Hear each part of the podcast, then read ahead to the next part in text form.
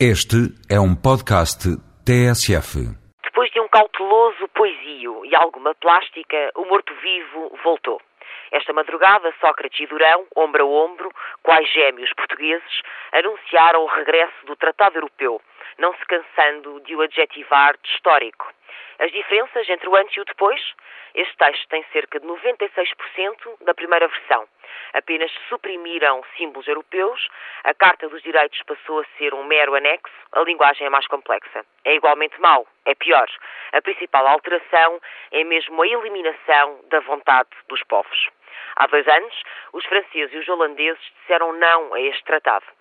Desta vez, é provável que não seja submetido a referendo, que não haja debate ou reflexão. Se em 2005 os cidadãos rejeitaram o tratado, em 2007 é o tratado que poderá rejeitar os cidadãos. No Parque das Nações, enquanto os líderes riscavam a palavra Constituição, entusiasmavam-se com a designação Lisboa ou reivindicavam mais deputados ao Parlamento Europeu, enquanto os primeiros ministros se entretinham com títulos e continhas, vibrava a maior manifestação dos últimos 20 anos. Por uma Europa social, pela discussão das políticas económicas e financeiras. Enquanto os dirigentes reabilitavam sumariamente um texto chumbado, a rua esgrimia conteúdos. A Cimeira optou por mais união, a manifestação lutou por mais democracia. O encontro de ontem confirmou que só o referendo pode expultar o imprescindível debate sobre a construção europeia.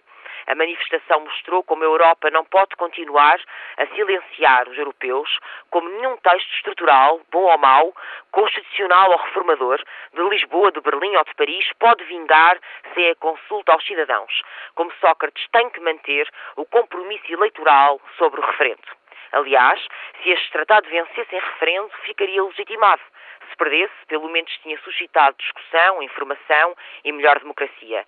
Se fosse derrotado, chumbava com ganhos. Sem referendo, vencerá com uma histórica soma de perdas.